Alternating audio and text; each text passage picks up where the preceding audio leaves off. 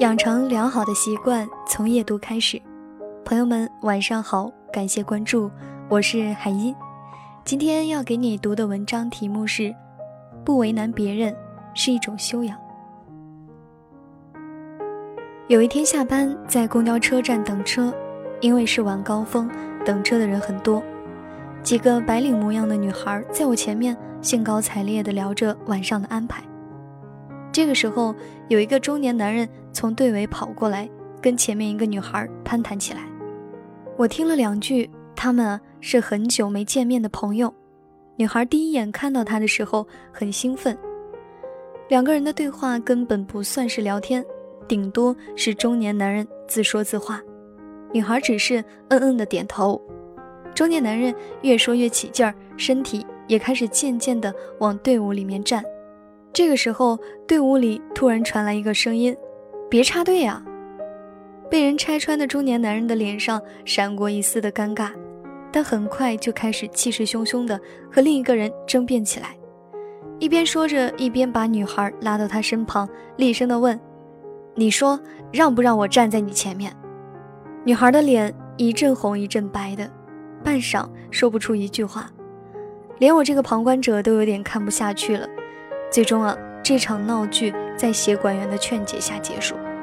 我估计这段友谊是保不住了。生活里这种人比比皆是，为了上学、就业、做生意，甚至谈恋爱，总是要求朋友牺牲自己，为你尽心尽力。其美名曰朋友，就是应该互相帮助，其实说白了，就是没有修养的自私自利。职场上这样的人更多。前两天，公司的助理小雨跟我吐槽一个高级经理 W，在我们公司，助理是没有固定的团队，所以啊，谁都可以叫他们帮忙。也正因为如此，任何人给他们的活，他们都不能拒绝，因为谁也得罪不起，经常会陷入两难。今年公司的业务量不大，小雨手里的几个项目半死不活。唯一一个进行中的是跟 W 的一个项目，所以过去几个月他都是跟着 W 工作，尽心尽力，希望年底评估的时候有个好成绩，多拿点奖金。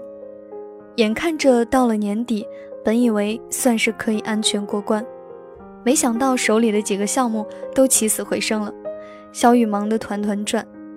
有一天，W 把小雨叫到办公室，问他最近是不是太辛苦了。要不要减少点工作量？小雨感动得快哭了，以为公司里终于有人肯为他着想。没想到 W 接下来的一句话却让他心凉得透透的。你去跟那些人说，你现在忙我们这个项目很重要，不能做他们的活了。W 理直气壮地说着，自己觉得特别有道理的话。小雨这才听出来，W 是不满意他最近经常忙别的项目。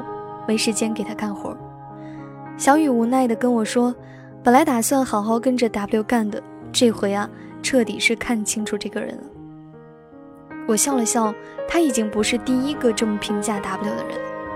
他总是这样，想让别人帮忙，却从来不肯担当，每次都把同事推到风口浪尖，让别人扮黑脸，自己坐收渔利。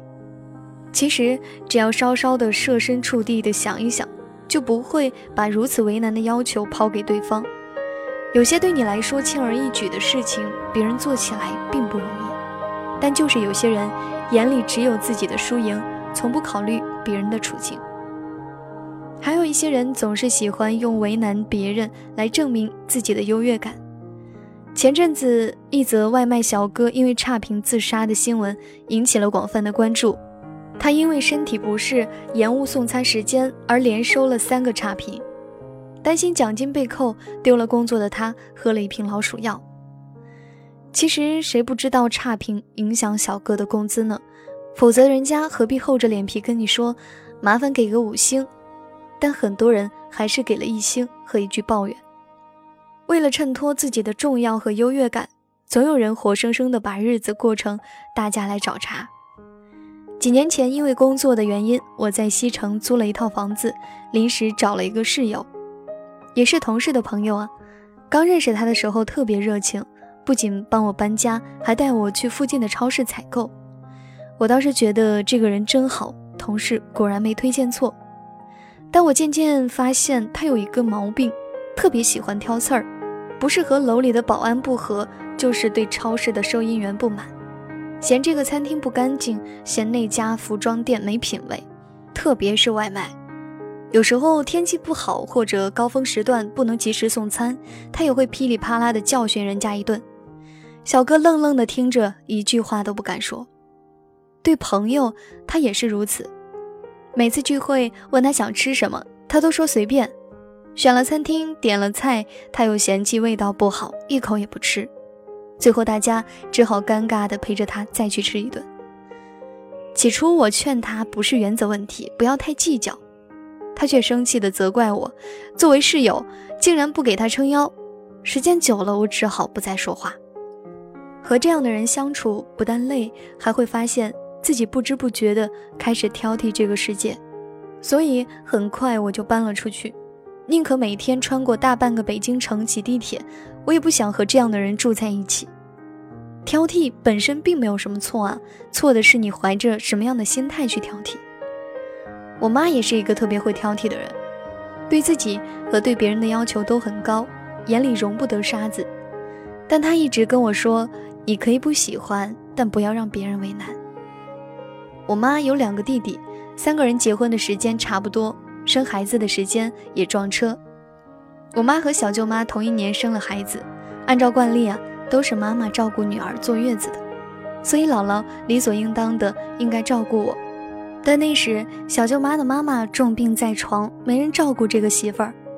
我妈知道之后，二话没说，请了假，自己带着我，一天也没麻烦姥姥。直到现在，全家人都还念叨我妈的好，我妈却从来没有在小舅妈面前提过一句她的牺牲和付出。生活里有两种人，一定没人喜欢。第一种人，从来不理会别人的两难，总是利用感情或优势。绑架别人的观点。第二种人总是抓住别人的错误不放，以为这样就可以找到优越感。然而，真正优秀的人却常常表现出非凡的气度。他们从不为难别人，更不会要求朋友们和自己站在同一阵线上。而这种修养本身就是一种无法阻挡的魅力。今天要给你读的文章就是这些了，非常感谢你的聆听，我是海音。如果想要和我交流互动，可以加我的个人微信号“孟海音”的全拼加零一。同时呢，节目最后也有一首歌要送给你，来自于谢安琪的《年度之歌》。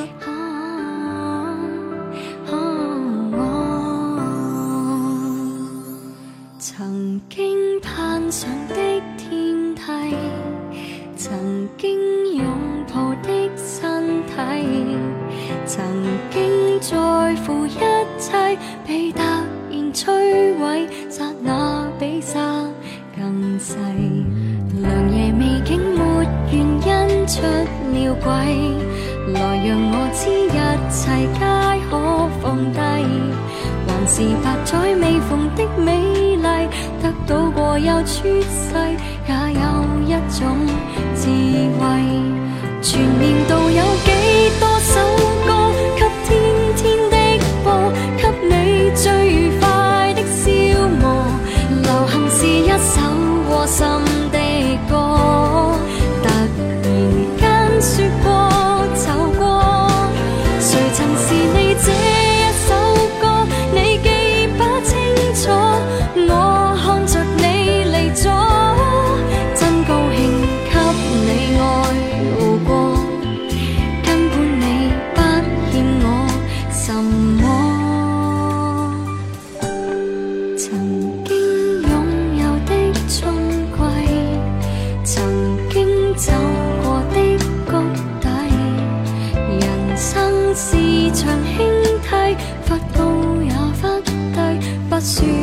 世。